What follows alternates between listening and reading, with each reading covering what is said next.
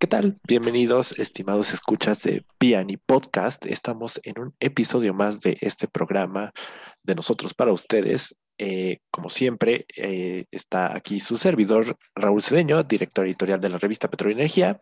Y Eric Velasco, coordinador de medios digitales de Petróleo y Energía.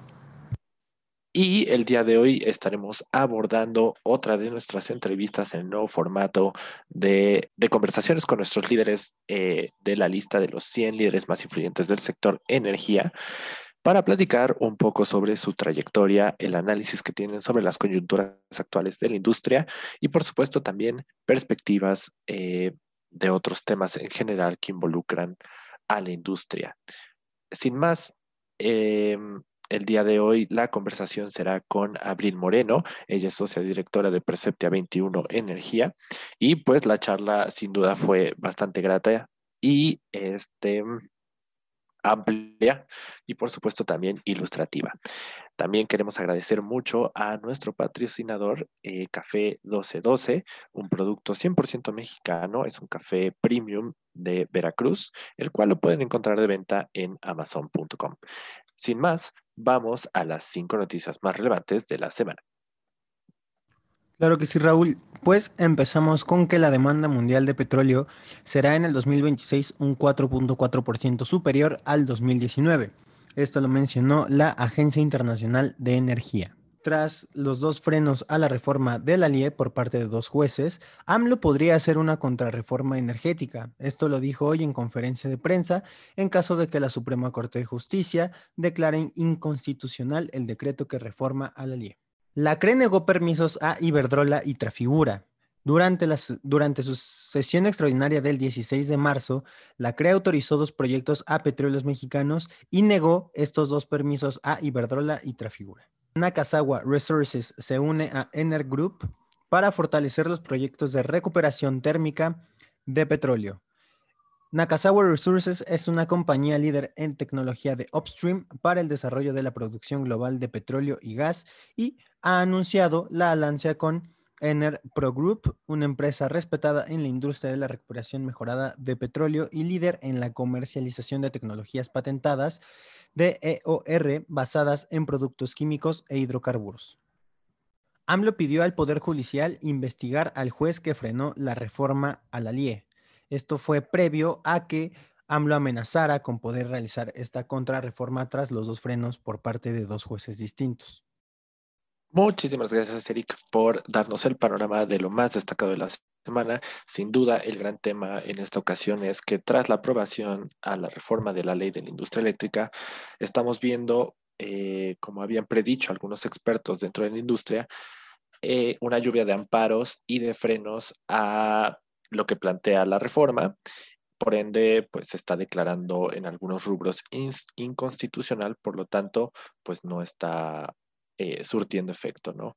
Es de llamar la atención o tiene áreas de oportunidad, si lo podemos nombrar de esa manera, el hecho de que el presidente pues está en su posición de obtener a costa de lo que sea su voluntad y también por supuesto continuar con el, el entrecomillamos el fortalecimiento de CFE como esta empresa del Estado para la proveeduría de energía eléctrica, afectando sobre todo eh, pues a los generadores privados que sin duda son los que más aportan a la infraestructura de CFE y también, por supuesto, ayudan al bolsillo del consumidor.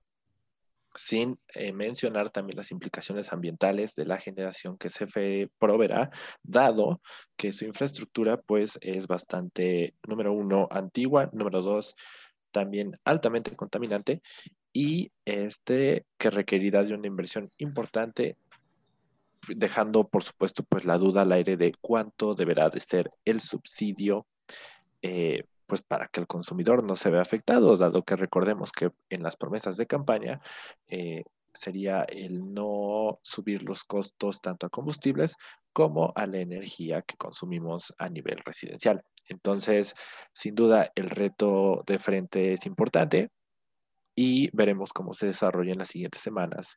Nakazawa Resources, esta empresa que está innovando y liderando a través de la tecnología para la industria de oil and gas, también de una forma sustentable. Entonces, será interesante ver eh, pues hacia dónde lleva su proyecto.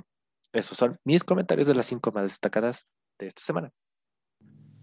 Muy bien, Raúl. Sí, me parece que se reflejó esta, esta necedad por parte del presidente a, a la hora de, pues, decirlo entre comillas, pero pues realmente sí es una amenaza por, por parte de Andrés Manuel el, el, hecho de hacer una contrarreforma energética tras esta, e, estos dos frenos, ¿no? Que pues ya se había dicho desde antes por parte de expertos en, en, materia de electricidad, y no solo en materia de electricidad, sino en general de materia energética, pues que esta esta reforma a la LIE, a la LIE perdón, era pues inconstitucional. Entonces, este, pues me parece que aquí se refleja lo que, lo que se ha estado viendo durante este, todo, a, lo largo de este sexenio, a lo largo de esta presidencia de, del presidente. Entonces, eh, pues me parece que pues aquí se refleja esta, esta necesidad y sobre todo que la CREP continúa pues aceptando estos permisos para Pemex, que le sigue dando pues ahora, ahora sí que la la exclusiva, ¿no? De, poder entrar a campos, mientras se, están frenando otros permisos a, empresas privadas como, como lo es Iberdrola y Trafigura, que ahorita fueron estas dos. Perfecto.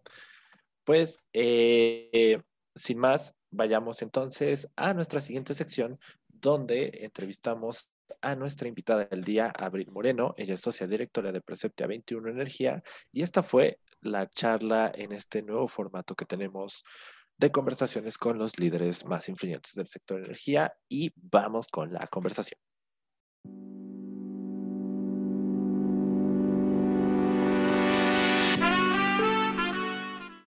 ¿Qué tal, estimados lectores de Petróleo y Energía? Eh, gracias por acompañarnos en este espacio de conversaciones con eh, algunos de nuestros 100 líderes más influyentes del sector energía. El día de hoy estoy muy emocionado de presentar a una de ellas.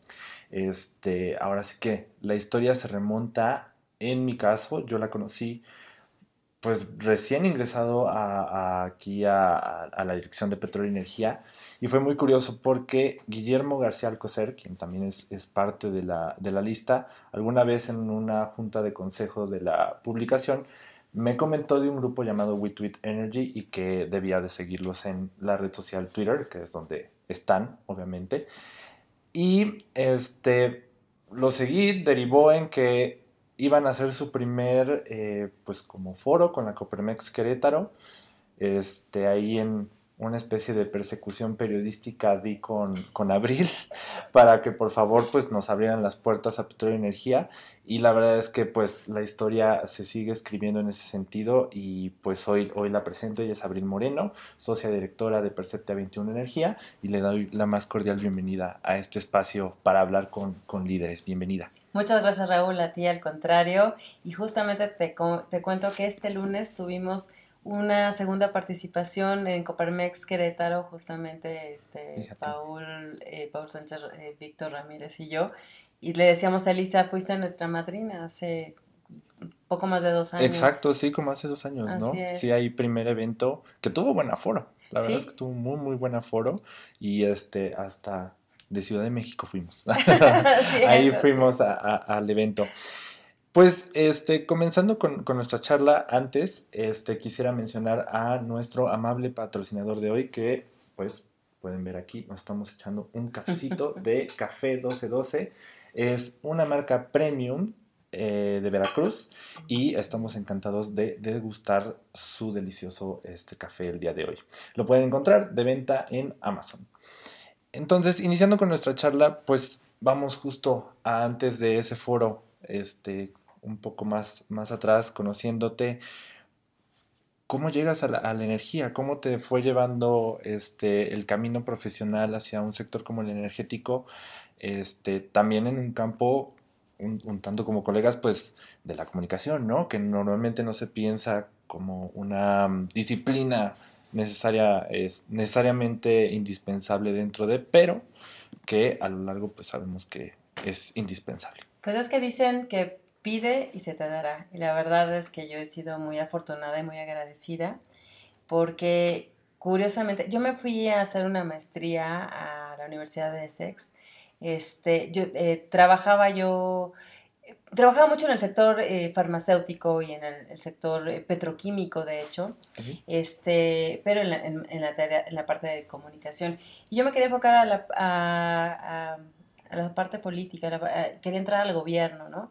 Entonces eh, me fui a hacer una maestría en comportamiento político en la Universidad de Essex y cuando regresé sinceramente la verdad es que lo de las no sé, o sea, es algo yo creo que lo trae uno en el alma porque conscientemente no sé por qué, pero yo quería entrar a Pemex. Entonces recuerdo que yo mandé mi currículum recién regresé de la carrera, pero pues así.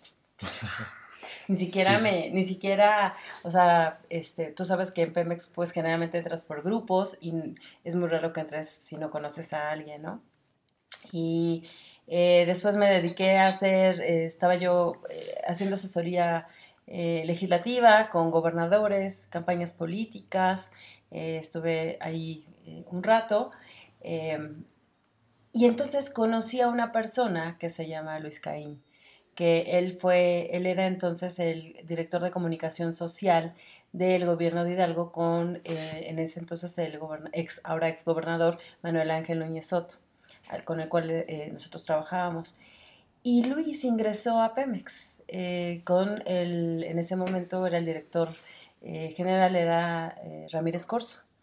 Entonces Luis Ramírez Corso. Y entonces Luis me extiende la invitación después de haber trabajado en este, pues, en, en, en, el gobierno, bueno, yo como asesora externa, este, y, y, me extiende la invitación, pues yo que te digo que dije, o sea, Brinco, pero por supuesto, porque era una de las intenciones que yo tenía, ¿no? Desde que regresé de la maestría. Y ahí empezó mi, mi, pues empezarme a empapar, ahí estuve, digo, la verdad es que para, para las carreras que hacen en Pemex estuve muy poco tiempo, fueron cerca de seis años, este, trabajando en la dirección general y trabajé primero con Luis Ramírez Corso y después trabajé con, em, este, me tocó con eh, Reyes Heroles. Jesús ah, Fueron los dos, mis dos jefes, mis dos directores. Mis áreas fueron muy diferentes. Primero fue la parte de comunicación, crisis, y eh, la siguiente, eh, para, para, mí fue algo muy padre porque fue la participación en relacionamiento con gobiernos estatales, con gobiernos municipales, con el legislativo y sobre todo toda esta parte de desarrollo social. O sea, aunque está el área de desarrollo social, nosotros éramos como esta vinculación entre la gerencia de desarrollo social y la dirección general. Entonces, todos esos proyectos de inversión, de beneficio mutuo, este, inversión social, eh, lineamientos, todo esta la parte, eh, nosotros la, manejábamos y la traíamos. Entonces, pues, eh, y justo con esto, eh, Carlos de Regules estaba ya en la parte de también ambiental, entonces también nos tocaba la parte ambiental. Y como trabajamos con las giras de, de, de redes Heroles, pues veíamos realmente toda la, dentro de los estados petroleros, todas las problemáticas o proyectos que se daban en cada uno de los estados petroleros, ¿no? Entonces, la verdad es que, pues sí se me abrió el mundo, fue algo súper interesante, eh, conocí muchas cosas y ahí empezó eh, mi gusto, mi amor por, este, por el sector eh, energético, que claro, en ese momento totalmente, eh, o sea, las renovables ni por acá me, o sea, no, yo decía, ¿qué es eso? ¿No? Este, realmente era el sector petrolero en ese momento. No, y finalmente estabas pues en, la gran empresa por excelencia, no en, la explotación de los recursos de hidrocarburos. En, ahora, en, también entrando en la parte de emprendedurismo, que sé que lo tienes, este, Percepta 21 Energía. Está actualmente eres socia directora. Cuéntame un poco cómo se inserta justo en, pues, en tu trayectoria profesional.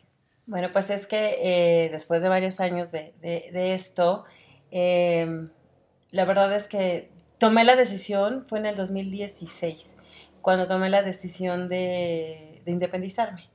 Este, y dije, y bueno, lo que yo sabía hacer, pues era la comunicación, obviamente, ¿no? Eh, la parte de responsabilidad social, porque tengo una, una segunda maestría en responsabilidad social eh, y que trabajé también en algunas empresas en esta materia. Eh, conocía toda esta parte del desarrollo social, ¿no? Entonces, y había trabajado en muchas campañas políticas con muchos gobiernos, legislaturas, etc. Entonces, mi primera intención, o sea, mi, mi, fue muy chistoso porque cuando la abrí por primera vez, era un abanico así de todo esto. Claro, claro. pero yo no tenía ni infraestructura, ni gente, ni nada, ¿no? Pero pero como yo había hecho todas estas cosas, pues ya vamos a hacer todo. Con el paso del tiempo, pues te das golpes, aprendes, empiezas a acotar, empiezas a, decidir por aquí sí, por aquí no, ¿no? Y eh, como un año después, creo que fue en el 2017, fue cuando dije, a ver, yo ya no quiero trabajar directamente así como en campaña política, porque además es muy cansado, muy desgastante. Demandante. Muy demandante. Que bueno, el sector energético eh, eh, tampoco te dice, últimamente. no es muy light. Exacto. Este, y entonces es cuando tomo la decisión de enfocarme a, a la parte energética. Y pues conociendo a gente, o sea, lo que empecé a hacer es tocar las puertas de la gente que yo ya conocí en Pemex, ¿no?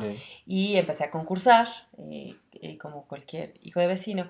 Y mi primer cliente fue el, el evento que antes existía de Reyes Heroles, eh, con Rodrigo Favela, con Marcelo Mereles, que era este, Energy, México, ¿no? Con, e, era el evento de apertura para el circuito de eventos que había en el año, ¿no? Siempre enero. Así es, así es. Así fue cuando, cuando vuelvo a ingresar, o sea, cuando vuelvo a, otra vez a saludar a la gente que ya conocía, a empezarme a relacionar. Sí que quede claro que este, yo concursé, o sea, no porque éramos amigos me dejaron entrar, o sea, la gané. ¿no? Y, y, de ahí pues empecé, y ahí se me empezaron a abrir las puertas, este, tú sabes que el sector energético es muy cerrado y entonces, pues para que se te abran, te tienen que conocer y tienes que tener la confianza de la gente, ¿no? empecé a picar piedra.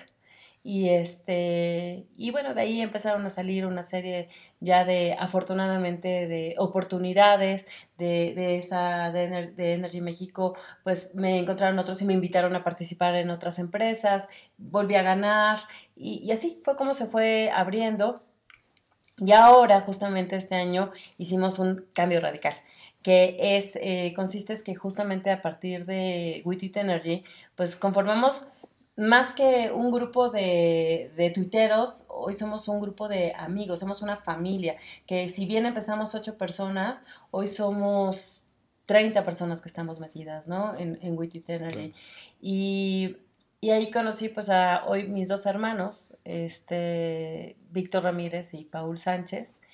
Y entonces eh, decidimos como reconstruir esta empresa y ya no solamente nos dedicamos a la parte de asunto público o comunicación, sino hemos tenido ya la fortuna este año de trabajar para gobiernos estatales, en donde ya hemos hecho análisis de potencial energético, este, programas de capacitación, programas de financiamiento. Entonces, eh, due diligence, eh, cuestiones también de análisis de mercado, del MEM, mm. por ejemplo. Entonces, ya empezamos a tener una incursión muy diferente en, en, lo que es el... Por eso ahora ya no es Perceptia 21, sino es Perceptia 21 Energía, porque si bien prácticamente todos, mis, todos nuestros clientes son en, de, en el sector energético, pero ya no solamente son en comunicación, ya no solamente son en, en, en asunto público, sino ya estamos abarcando la parte técnica, estamos abriendo también ay, a ver, meto, voy a meter un gol, pero no, mejor no lo meto porque les vamos a dar una, un lanzamiento, por poco lo digo,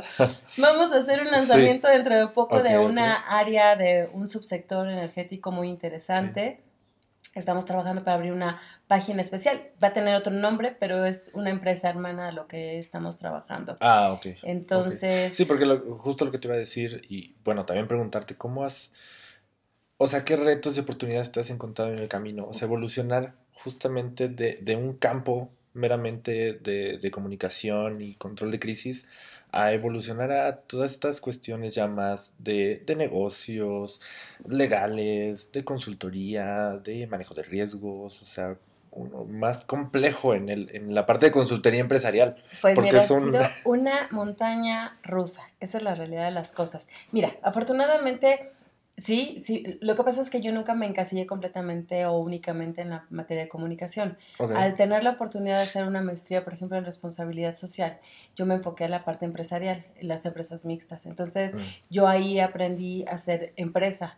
Eh, de por sí ya la consultoría que yo traía era eh, cómo, tocar puertas, cómo hacer negocio, cómo abrir. Entonces yo ya traía esa parte, más lo reforcé con, con, con eh, soy ratón de biblioteca, entonces tengo 800 diplomados, que ahorita también te platico un poco y espero pronto hacer mi doctorado, tengo dos maestrías Y, este, y entonces eh, esa parte del negocio, por lo menos ya traía yo una idea, una concepción, eh, tanto práctica como eh, académica, de, cómo abrir una empresa. Que me sigue costando trabajo, sí, este, es, es difícil ser emprendedor. Em, en la parte de, creo que mi principal problema es la parte de, del capital humano. Este, es muy difícil conseguir un capital humano especializado, ese es el tema, ¿no? Me, he tenido que actualizar porque cuando yo estuve en Pemex fue antes de la reforma energética. Entonces, a partir de ahí, creo que todos los años he tomado un diplomado diferente. Derecho energético. Además, tengo alma de abogada, la verdad es que era mi profesión perdida. O sea, el También estuve ahí. Sí. Entonces, este, me he tenido que actualizar diplomados en, sistemas energéticos, en, en derecho energético. Eh, entonces, todos los años me la paso, me la paso estudiando, estudiando, estudiando, porque eh, pues necesito la actualización, ¿no? Ahora va a haber otra actualización porque ahora tenemos otra reforma. Eléctrica, pero hoy estoy en la coyuntura, hoy estoy en el día a día, hoy leo los documentos todo el tiempo, hoy platico con los grupos, con los grupos de interés, hoy platico con empresarios, platico con políticos, platico con este, con los medios de comunicación, entonces es diferente esta visualización de del contexto, ¿no? Y esa es la forma en cómo, eh, pues, es estudiando, echando ganas, trabajando, como te decía hace rato, estoy muy cansada. Eh, realmente, afortunadamente, ha sido un buen año dentro de lo malo del año, eh, del COVID y de la caída de los negocios y de la economía. Estudié dos años de economía en el ITAM, no la terminé, entonces tengo un background por ahí, por ahí también. Entonces, no, no, no me son temas desconocidos el económico, el, este, la parte legal y pues es una cuestión de irte actualizando y ir estudiando todo el tiempo y estar cerca de la gente que tiene el conocimiento y que te abra las puertas también para y que te dé el tiempo para explicarte, ¿no? Y trabajar. Y en el día a día con tus empresas, con, los, con tus clientes, también tienes esa oportunidad de actualizarte. Claro. Ahora, eh, ah, volviendo un poco dentro de la conversación, mencionabas justo a WeTweet Energy, que es un punto que es muy padre y que en la introducción pues lo mencionaba que fue justo el punto de relacionamiento entre este, tú y yo. Ahí mencionabas un poco el contexto de, cómo se, conformó, tú eres cofundadora también del, colectivo, este, pero bueno, yo me sé la historia, pero hay que compartirla, es este, cómo surge la iniciativa. Número uno, en, como dices, es un sector a veces muy cerrado, pequeño, difícil de comunicar, este, sobre todo por las variantes técnicas y las eh, complejidades que a veces tienen en, el contexto como hoy lo tienen en el sociopolítico, ¿no? Sin embargo, ustedes se aventaron y hoy son, son realmente una referencia digital de, de, comunicación y de educación energética. En ese sentido, preguntarte cómo surgió ¿Y cómo ha sido la experiencia en estos, en estos años? Porque son casi dos. Más, yo creo ya más de dos años. Si es que ya perdimos la cuenta. Pero bueno, recordando más bien el tema del evento con Coparmex Querétaro fue pues el, primero, ¿no? Exactamente. pero ya llevaban unos meses antes de haber empezado publicaciones. Exacto, lo que habíamos hecho eran publicaciones y, ya traíamos como una sintonía en, la parte de, del Twitter, es lo que traíamos. Mira, te cuento, fue muy chistoso. Hay un libro de Aguilar Camín. Mm. Eh, ay, que ahorita no recuerdo el nombre, perdonen, pero ahorita se los enseño, este, que me gustó mucho porque cuando terminó el, el, sexenio pasado, eh, un grupo de académicos este, se coordinó para hacer este libro. Eh, creo que se llama ¿Y qué más hay? o algo así. Eh, el, caso es que eran eh, siete, temas diferentes, este, corrupción electoral, etcétera, etcétera, y de ahí eh, habían tres ensayistas más o menos por tema, ¿no? Y lo que más me gustó del tema era que, bueno, daban el ensayo, daban el, diagnóstico general y al final ellos daban sus observaciones, o sea, sus, conclusiones, pero además como recomendaciones de qué se podría llevar a cabo. Entonces, esa fue una parte que creo que por ahí eh, em, inició en, mí el, gusanito y yo dije, ¿cómo me conecto con gente que podamos hacer este, un libro como esto, ¿no? Y que tengan esa capacidad. Por otra parte, pues yo ya conocí a algunas personas, por ejemplo, ya conocí a Eric, ¿no? O sea, ya, ya teníamos esta relación. Eh, Víctor y, Gonzalo ya también se conocían, ellos habían ya también conformado después de pláticas de también de a ver qué hacemos, pues tenían un cafecito, este, el cafecito energético, ¿no?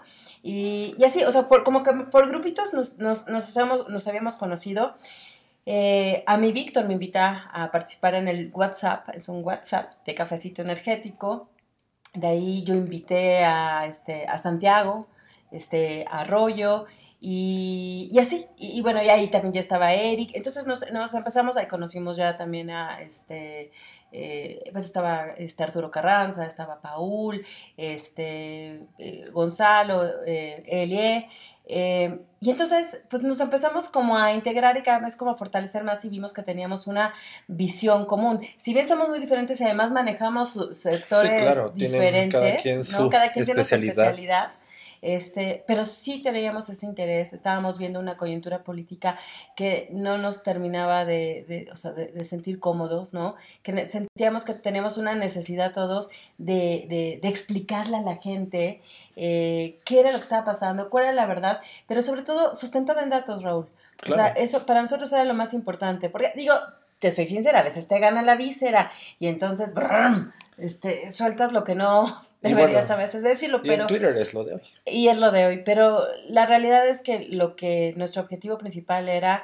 Eh, eh, soltar las cosas o informar y, o sea, eh, comentar las cosas, pero con información, con datos, con sustentos y que la gente y que fuera más sencilla, porque si tú le hablas de un celular a una persona y le dices, mira, y tiene no sé cuántos píxeles y demás, te hace la carita así feliz y entonces es como muy sexy, pero la energía no lo es y es muy complicada.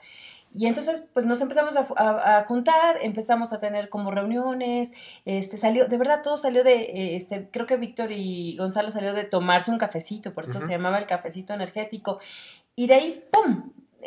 Generamos esto y entonces salió la idea de, bueno, y ahora eh, este, hay que ponerle, no sé, no me recuerdo si fue Víctor o fue eh, Santiago que dijeron, we tweet energy, pues estamos en Twitter y sí, sí, sí, y entonces eh, Víctor salió y puso camisetas y, y, entonces nos empezamos a emocionar con la idea de, ¿no?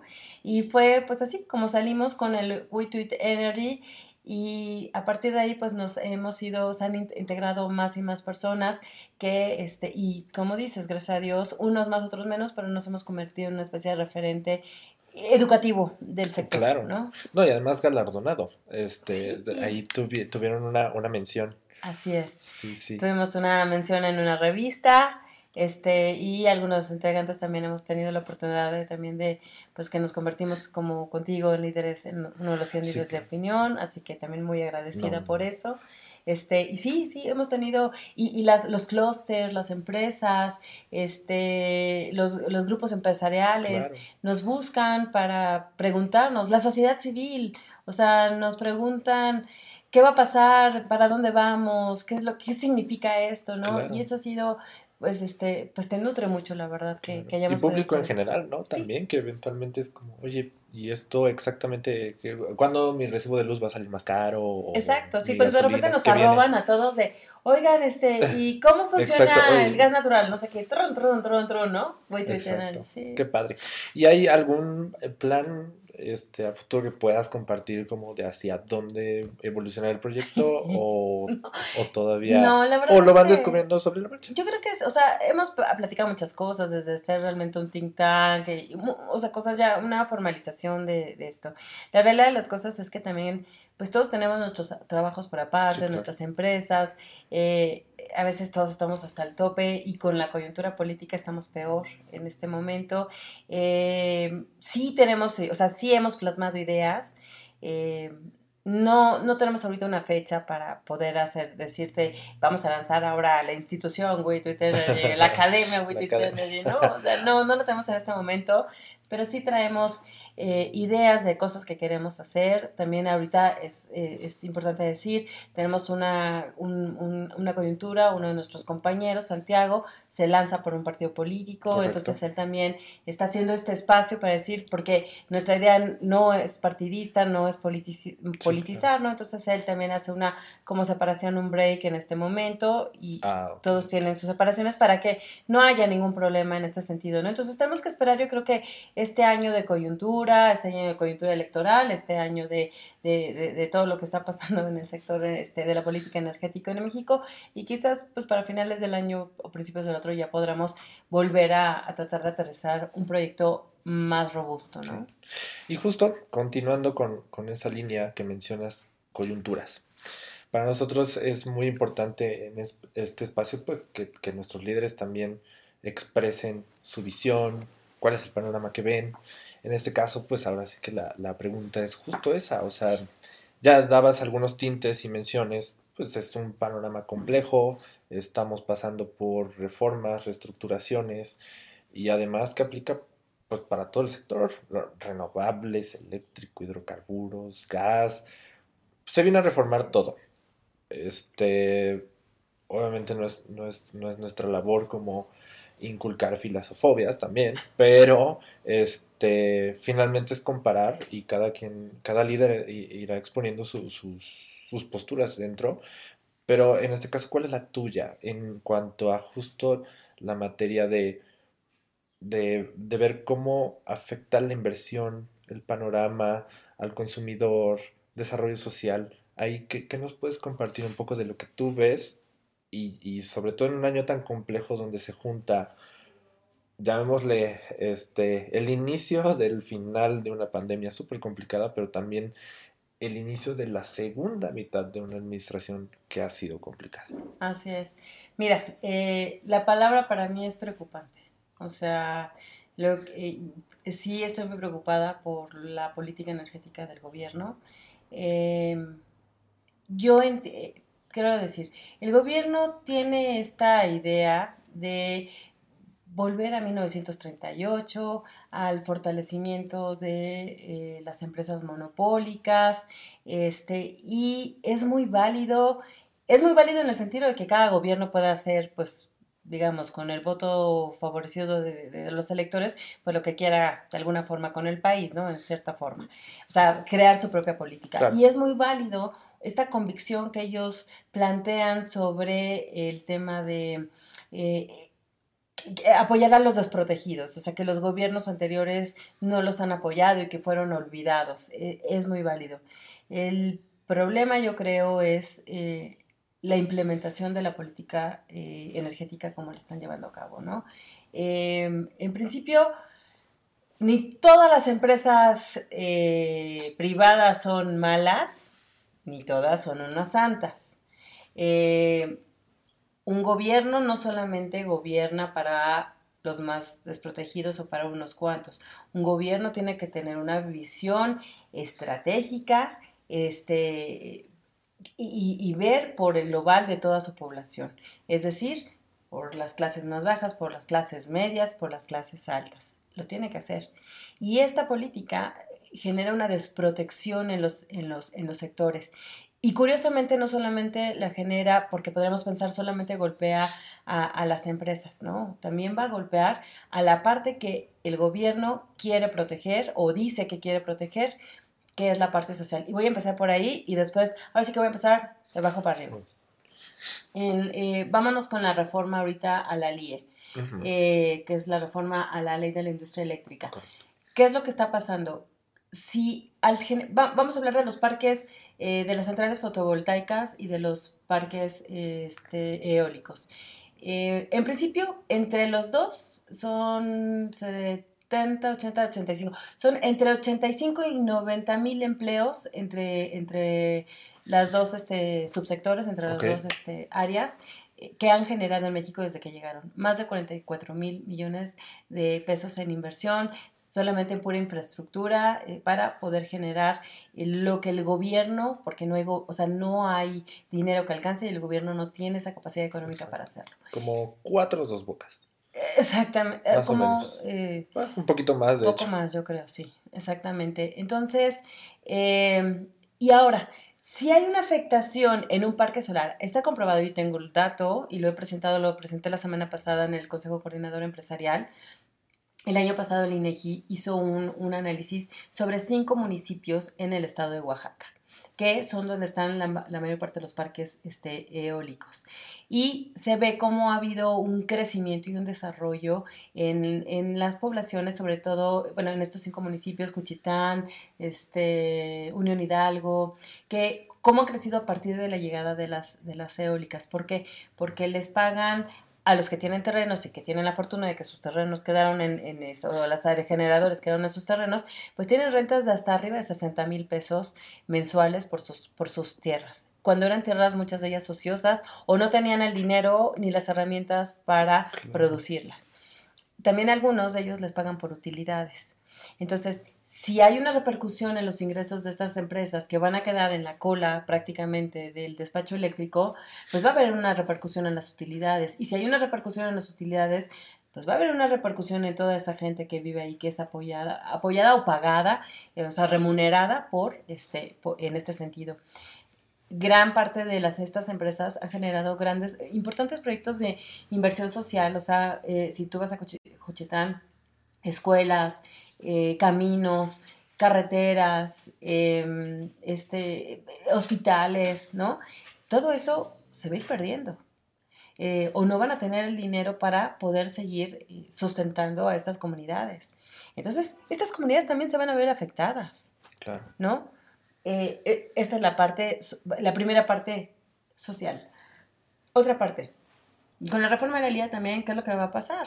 Eh, va a haber seguramente un efecto inflacionario, va, porque va a haber un incremento muy, muy posible para lo que es la, la industria y el comercio, en todo el sector transversal, ¿no? Este, alimentos, este, maquila, etcétera, ¿no? En diferentes sectores. Entonces, obviamente, si ellos van a tener mayores costos, o sea, por, por la energía, pues van a, van a tener un incremento en, en, en, en sus productos. ¿Y quién los vamos a pagar? Nosotros. Entonces nuestro refresco, nuestro pastelito preferido, nuestro cafecito rico, todo va a tener un incremento de precios. Claro. ¿No? Y si no es así, y si por algo, yo no sé, hacen obra este, y magia y todo lo hacen a través de un subsidio, porque se, supuestamente no van a, incrementar las tarifas eléctricas, pero creo que va más a, a la parte del consumo básico residencial, este, pues de todas maneras, o sea, se habla, hay, hay estudios que están diciendo ahorita que más o menos se va a incrementar, si ahorita CFE tenían entre 70 y 75 mil eh, millones de pesos en subsidios, pues para el próximo año van a ser el doble. O sea, y entonces, ¿qué es lo que va a pasar? La repercusión viene en que no vamos a tener servicios de, o sea, si de por sí no hay servicios de calidad en la parte médica, lo hemos visto todo este año por COVID, ¿no? No hay medicamentos, las infraestructuras muchos son cascarones, no, no hay dinero para pagar los médicos, muchas cosas, este, no hay equipamiento, pues ahora va a ser peor. Y la educación y todos esos servicios sociales que vienen de las finanzas públicas, pues vamos a tener también un impacto mayor. Entonces no solamente está afectando a los ricos, a los empresarios, a los que vienen a, destruir y a los contratos leoninos, ¿no? Y, y como siempre he dicho, pues si así como hicieron revisión de los 111 contratos de, de, em, de, la, de upstream, ¿no? De los contratos, pues ¿por qué no hacen una revisión también de los demás contratos? Y si hay alguno que viola la ley, pues entonces se van sobre él. Pero si como los 111 contratos quedaron este, impolutos, impecables y no hay ningún problema, pues entonces permítelos operar, ¿no? Entonces, sí me preocupa mucho porque vamos a tener, estamos teniendo un impacto. Hubo una promesa de que no iba a haber un incremento a las gasolinas y que acaba de pasar, ya está arriba de los 20 pesos, Esta semana. Esta semana, exactamente. O sea, son promesas que electoralmente pues eran muy bonitas y que venden muy bien y que por eso también ahorita se está haciendo la reforma porque el 6 de junio va a haber elecciones pero que en la práctica es muy difícil o muy costoso eh, realmente cumplirlas. O un Pemex, que todos queremos que, nuestros, que nuestras empresas este, productivas del Estado, la CFE y Pemex, pues sean empresas fuertes, fortalecidas. El problema es el manejo. Otro caso, eh, en lugar de ver por la rentabilidad de la empresa, de la, de CFE, se les dan 11 mil millones de pesos en subsidios a Tabasco para que los señores no paguen electricidad, ¿no? Entonces, eh, ¿y por qué? Porque es, la, es el pueblo del señor presidente. O sea, todos coludos o todos rabones. Entonces, me parece, o sea, esa es la gran parte de la gran problemática que tienen estas, estas empresas, son, se han convertido en barriles sin fondo. Hoy eh, Moody's ya nos terminó de bajar, ya no nos ya no le quieren ni pagar para la calificación a Moody's para Pemex. Entonces, sí creo en la pérdida de inversiones de confianza y vamos a vivir en arbitrajes y vamos a venir, vivir en amparos y, y, vamos a parar el sector energético y el desarrollo del país, al menos de aquí a que termine el sexenio. Ya veremos quién es la persona que va a quedar para el siguiente al siguiente sexenio, pero de aquí al siguiente sexenio, ¿qué va a pasar? Y todos los chavos que empezaron a estudiar para renovables, que estuvieron, que están estudiando para lograr un trabajo en transición energética, las majors, hay una tendencia internacional en donde las grandes petroleras están cambiando a las renovables porque el, mundo le urge una transición energética, ¿no? Entonces, eh, pues es muy complicado que que, tengan esta visión y que más bien que no tengan esta visión de entender que hay una gran necesidad por eh, generar inversiones, porque las inversiones generan empleos, porque las inversiones generan apoyos sociales, porque las inversiones ayudan a tener y a que ellos tengan este la, recolección de impuestos, ¿no? Para que haya un fortalecimiento en la parte, eh, eh, las finanzas públicas. No es racional esta parte ideológica y a mí me da mucha tristeza que estemos así sin duda. Y pasando a, el penúltimo rubro de, la entrevista, es justo eso. Creo que, iniciaré en esa parte. Contrapesos. Ustedes lo son, tú lo eres en la parte de, tu liderazgo, por supuesto. Y este, cabe mencionar, la, la, selección de nuestros líderes abarca varios parámetros, obviamente. Este, pero em, ahora sí que eh, quisiera escucharlo de viva voz, es ¿cómo, ¿cómo lo haces tú a través de tu trabajo? Ser una líder, pues digamos, no, no de posición, sino de realmente explicar las cosas como son, de plantear el panorama. ¿Cuál es tu apuesta en ese sentido? ¿Cuál es tu estilo de liderazgo para lograr realmente un cambio?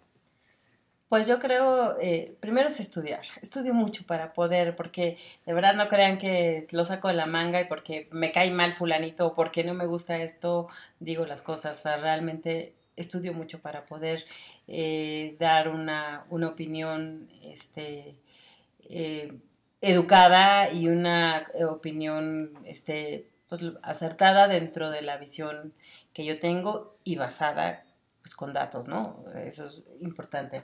La segunda es, me parece que eh, México es un país que no sabemos trabajar en equipo. México es un país que generalmente eh, todo lo vemos para mí, para mí, yo, yo quiero ganar y el otro que no, que no le vaya bien, ¿no? Y creo yo que una de las cosas que, que, a lo mejor me han, eh, me han impulsado a, tener este liderazgo es que a mí me gusta trabajar en equipo, que a mí me gusta enseñarle, así como yo pido o pregunto, o, eh, les digo, me enseñas, eh, también trato de enseñarle a los demás y trato de que trabajemos en equipo y si otra persona puede tener una mejor oportunidad que yo, pero porque tiene eh, las habilidades o tiene la competencia o, o, es el momento para esa persona, me gusta empujarla. O sea, no quedarme yo solamente con lo que tener, querer todo para mí, ¿no? Entonces, eh, creo que es una de esas cosas, es, por una parte me gusta educar, o enseñar, el que quiera, porque no, no, no es que sea teacher, pero este, me gusta enseñar, eh, me gusta que la gente crezca, me, me gusta que la gente crezca y después ah, este, levante las alas y, se vaya y, forme sus, sus, caminos. Me gusta trabajar en equipo. Eh, Em, y, y, y, darle y proporcionarle esta eh, eh, información también, pues como te decía, a diferentes grupos de interés, ¿no? O sea, no quedarme en el empresariado si también hay un gobierno, un político, si hay gente de la sociedad civil, si hay gente de una población, ahora sí que eh, democratizar todo este, mi trabajo, ¿no? Ese es el, lo más importante porque es, eh, hace unos años trabajé con algunas oficinas de, transferencia tecnológica y me acuerdo mucho que una de las grandes, pues no quejas, pero de las grandes preocupaciones que decían es que decían, bueno, es que el científico construye, el, hace su nuevo invento, pero después de ahí no comercializa, no se informa, no difunde, no nada, y se queda encerrado en su laboratorio, ¿no? Y esto es un poquito lo mismo. O sea, si nosotros lo que podamos construir, lo que podamos aprender, lo que podamos, eh, eh, si no lo transmitimos, ¿de qué sirve? Entonces creo que ese es otro también, esta, esta em, herramienta de la comunicación y esta herramienta de poder transmitir, de ser empático, de, de decir por aquí sí, por aquí no, al menos esto es lo que yo creo y te lo demuestro. Creo que es también una de, las posibles herramientas que puedo tener en esta materia de, si quieres, liderazgo, ¿no? O sea, simplemente es apoyar, o sea, apoyar creo que es el, el, papel. A mí me han apoyado, he tenido que también del otro lado no me han apoyado, pero en general, este, creo que eso es lo importante, abrirle la puerta a las nuevas generaciones, abrirle la puerta a la gente que, quiera, que quiera aprender a hacer estas cosas, ¿no? Entonces, pues creo que de ahí, de aquí parte. O parte. Y finalmente, este, concluyendo nuestra conversación, otro punto muy importante, esta entrevista la estamos grabando en un mes, muy importante. Este, para mí, sinceramente, no es solamente un día ni un mes, este, todos mis días son días de la mujer, pero este, en, ese entendido, ¿cuál, ¿cuál es tu visión justo del rol de la mujer en el sector energético y también, por supuesto, del estatus que estamos viviendo. Un, movimiento muy interesante fuera del sector y dentro del sector, pero creo que ha sido de los pocos sectores que realmente están entendiendo este, la integración de, la mujer, pero más allá de, de solamente como, ay, sí, somos este, inclusivos, sino realmente hay posiciones de liderazgo que las mujeres están tomando en el sector energético, verdaderos contrapesos que están ocurriendo. Este, tanto así que este, estamos orgullosos de, de que nuestra lista, el, que también representa este año, pues es el 20% de los líderes son mujeres. En ese sentido, justo cómo ves el rol de la mujer y eh, el sector energético. Mira, yo creo que el camino ha sido difícil. Este, sí, efectivamente ha habido una apertura. Yo ayer justamente tuve una entrevista platicada sobre este tema. Eh, el, eh, un Pemex que yo viví hace ya varios años, eh, era un Pemex en donde me tocó ver prácticamente a la primera mujer directora, ¿no? Fue la primera mujer directora de PMI, me tocó ver a la primera mujer, eh, no me acuerdo si fue directora o subdirectora también de, de gas. De, de gas eh, y se empezaron a abrir los espacios cuando llegó el gobierno de Enrique Peña Nieto, se abrieron más espacios, hubo, estuvo Lourdes Melgar como subsecretaria, ¿no? Este, y eh, bueno, Rosanet y muchas, muchas funcionarias que también estuvieron trabajando en el sector.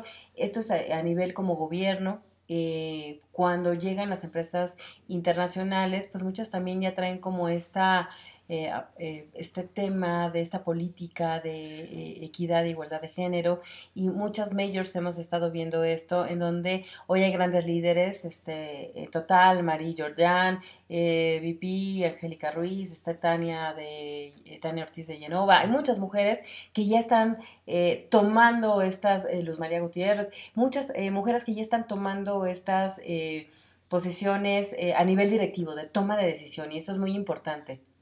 En el sector de renovables se ha abierto también mucho el espacio. Creo que hoy también es cerca de un 20, veintitantos o 30% de las mujeres de renovables. Ya hay en las carreras estas de STEM, eh, que pues en mi época pues sí, y sigue pasando, ¿no? Este, nos daba pánico escénico como que estudiar ingeniería y los números y luego decían, ¿y qué te vas a ir ahí? Está la plataforma y tú con tu casquito y pues cuántos hombres, ¿no? Porque ni siquiera permitían en plataformas a las mujeres, ahora ya se permiten. Entonces, eh, sí, sí ha habido una apertura, definitivamente. Eh, hay grupos de mujeres, hay este, asociaciones de mujeres, eh, Voz Experta, Woman o Women. sí, Women's Energy. Women's Energy, exactamente. O sea, ya hay varias que también han llegado a México, se han conformado en México y están fortaleciendo. Ya hay una este, política también de paneles de, de, de que estén casi igual hombres y mujeres, ¿no? Entonces, e, eso ha sido muy importante el esfuerzo que se han hecho, pero todavía falta. Raúl, todavía falta camino para recorrer. Este, creo que todavía hay muchas niñas que tienen miedo al STEM, que todavía eh, a estas carreras de este, ingeniería, de matemáticas, de ciencias, en donde los mismos padres todavía les dicen, ¿qué vas a hacer ahí? ¿no? Este, muchas, las que llegan a, nivel directivo, pues son mujeres también que han estado en el sector financiero, administrativo, o sea, todavía no llegan a esta parte de ingenierías. Eh, pero bueno, sí, definitivamente hay también, y lo, y lo tengo que decir abiertamente, también en empresas como CFE, como Pemex, hay acoso, acoso laboral, acoso sexual, y, y todavía hay estas políticas, o no, hay más bien hay una falta de políticas en donde eh, la mujer que decide denunciar es la mujer que es eh, este, la, la, que es señalada o la que es eh, despedida, ¿no? Entonces, sí creo, pero no es una cuestión solamente de México, o sea, es una cuestión a nivel internacional. Quizás en México pues somos más machistas, quizás la idiosincrasia, cómo los movemos. Acabamos de ver un movimiento el día de ayer, bueno, el 8 de marzo, que fue tremendamente fuerte, tremendamente fuerte, cada vez es más fuerte eh, la protesta y, y desafortunadamente la falta de reacción o de una toma de, una postura favorable del gobierno federal hacia las mujeres, ¿no? O sea, siempre hay un enemigo en el fondo que dice el gobierno federal, están movidas por estos grupos conservadores, no, hay una legítima, hay, un, un legítimo malestar porque las mujeres, es cierto, somos violentadas desde chicas. Y desde, te puede pasar en un mercado y te puede pasar una, en, un, en, un, este, en un trabajo. Y, es real. Yo creo que la mayoría de nosotros, por una o por otra, en diferentes niveles lo hemos este, vivido. Pero también está la otra parte. O sea, lo positivo es que ya en un sector como el energético, por lo menos, están tomando estas grandes decisiones, están tomando estas políticas, están permitiendo a las mujeres. Las mujeres también están en, en esta posición de no me voy a dejar y, y, me tienes que abrir las puertas porque yo me he capacitado igual que tú y tengo las mismas habilidades que tú y, y, y puedo competir exactamente en los mismos términos que tú a nivel intelectual, ¿no? Entonces, eh, eso es muy positivo y a mí me parece excelente. Ojalá podamos seguir fortaleciendo este tema de las mujeres, eh, que podamos seguir... Eh, esto es una cuestión de, educación, es una cuestión de voluntad, es una cuestión de que los hombres también cambien esta idiosincrasia y que incluso las mujeres, Raúl, porque también nosotros somos las que educamos a los hombres como madres. Correcto. Entonces, nosotros también tenemos que tomar esta, esta, este nuevo rol, esta posición de realmente una equidad entre los géneros, ¿no? Sin duda. Pues con qué, qué, mejor manera de cerrar, sin duda, de nuestra parte también como aliados, como amigos, pues ahí vamos a estar en esa, en esa lucha, en ese frente, tanto en esa causa como este, también educar a la audiencia, como comprender en qué momento estamos, qué contrapeso nos toca hacer.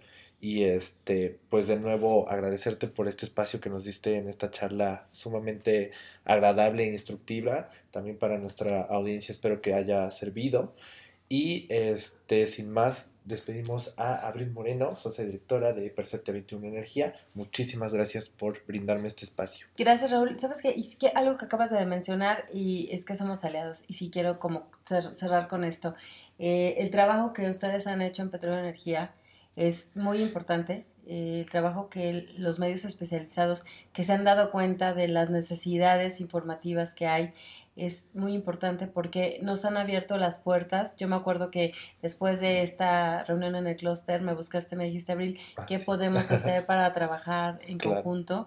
Y la verdad es que yo te agradezco mucho esa, esa apertura y esa oportunidad. Y en mi caso personal, porque como tú, yo vengo de la comunicación y de repente la gente dice, bueno, ¿y una comunicóloga que habla de energía? Sí, pero llevo muchas horas estudiando en, en el sector energético y especializándome. O sea, que yo haya empezado con una carrera no significa que no pueda terminar con una especialización. Y eso yo te lo agradezco muchísimo en especial porque es abrirle las puertas, como lo hiciste también con Selene, eh, González, que estás abriendo a diferentes eh, especialidades, disciplinas y a personas como nosotros en WeTweet Energy para poderle informar a la gente. De verdad, un reconocimiento muy, muy especial por el trabajo que has hecho. Muchas gracias. No, muchísimas gracias. Y, es recíproco, de verdad, este, pues ahora sí que, como mencionamos siempre y a título este, de, todo el equipo que conformamos a Petróleo y Energía, pues finalmente su expertise es lo que nos nutre a nosotros como medio de comunicación y pues este, la audiencia lo, lo agradece sin duda y este, pues es que sepas que es mutuo. Y sin más, pues también ustedes espero que se hayan divertido mucho en esta charla, que la compartan. Este, obviamente invitarlos a que nos sigan en nuestras redes sociales, Facebook, Twitter, este, LinkedIn, Instagram, Petróleo Energía y por supuesto WeTweet Energy y también tu, tu Twitter. ah, y por supuesto también programa de cortocircuito ahí en YouTube. Y mi Twitter es abril-more, M-O-R-E. Perfecto. Y pues muchísimas gracias a todos y nos sintonizamos en la próxima transmisión. Y volvemos Muchísimas gracias de nuevo a Abril Moreno, ella es socia directora de Perceptia 21 Energía y pues como lograron eh, percibir, pues es una trayectoria amplia y de varios campos en los que ha estado involucrada eh, dentro del sector energía. También la visión que tiene el sector, eh, sin duda, pues externa su preocupación en materia de lo que está ocurriendo y también el retroceso que implican los modelos de negocios. Sin embargo, este, también pues bastante destacable lo que en materia de liderazgo ella eh, pues comenta, ¿no? Si quieres liderar, tienes que apoyar a los demás. Y creo que ese es el gran llamado que me llevo. Sin duda, Abril es una persona que siempre ha trabajado en equipo, siempre buscando alianzas y pues sin duda lo que están logrando a través de Percepta 21 Energía y también de, del colectivo We Tweet Energy, pues es bastante interesante, ¿no? Sí, me, parece que realmente Abril demostró que pues prácticamente cualquier persona puede incursionar en el, en el mundo de, la energía, este, siendo ya comunicóloga, el caso de Ricardo siendo un mercadólogo. Entonces, es una parte interesante que, hay que observar de la cantidad de personas que, que no estaban al 100% involucradas en, en el sector energético, pues que cada vez están entrando más, ¿no? Y que sobre, y sobre todo está creciendo esta oportunidad para las mujeres, que es algo que también mencionó, que es muy interesante que las mujeres se, tienen que seguir preparando, le tienen que perder el miedo sobre todo a estas carreras que, que antes eran pues mal llamadas para hombres, ¿no? Entonces, me parece algo muy interesante toda esta plática que, que tuviste con Abril Moreno y también no se pierdan su programa de cortocircuito, que también está muy interesante. Y pues nada, Así es. Y con eso nos despedimos del episodio de esta semana. Recuerden que nos pueden seguir a través de nuestras redes sociales, Facebook, Twitter, Instagram, LinkedIn, YouTube, Petróleo y Energía. Y por supuesto, no olviden visitar nuestra página web www.petroleoenergia.com para que se enteren de las noticias más importantes del sector materia coyuntural y por supuesto que estén actualizados. Sin más, nos despedimos. Esto fue Piani Podcast. Presentaron Raúl Cedeño, director editorial de la revista. Y Eric Velasco, coordinador de medios digitales de la revista. Nos sintonizamos en la próxima.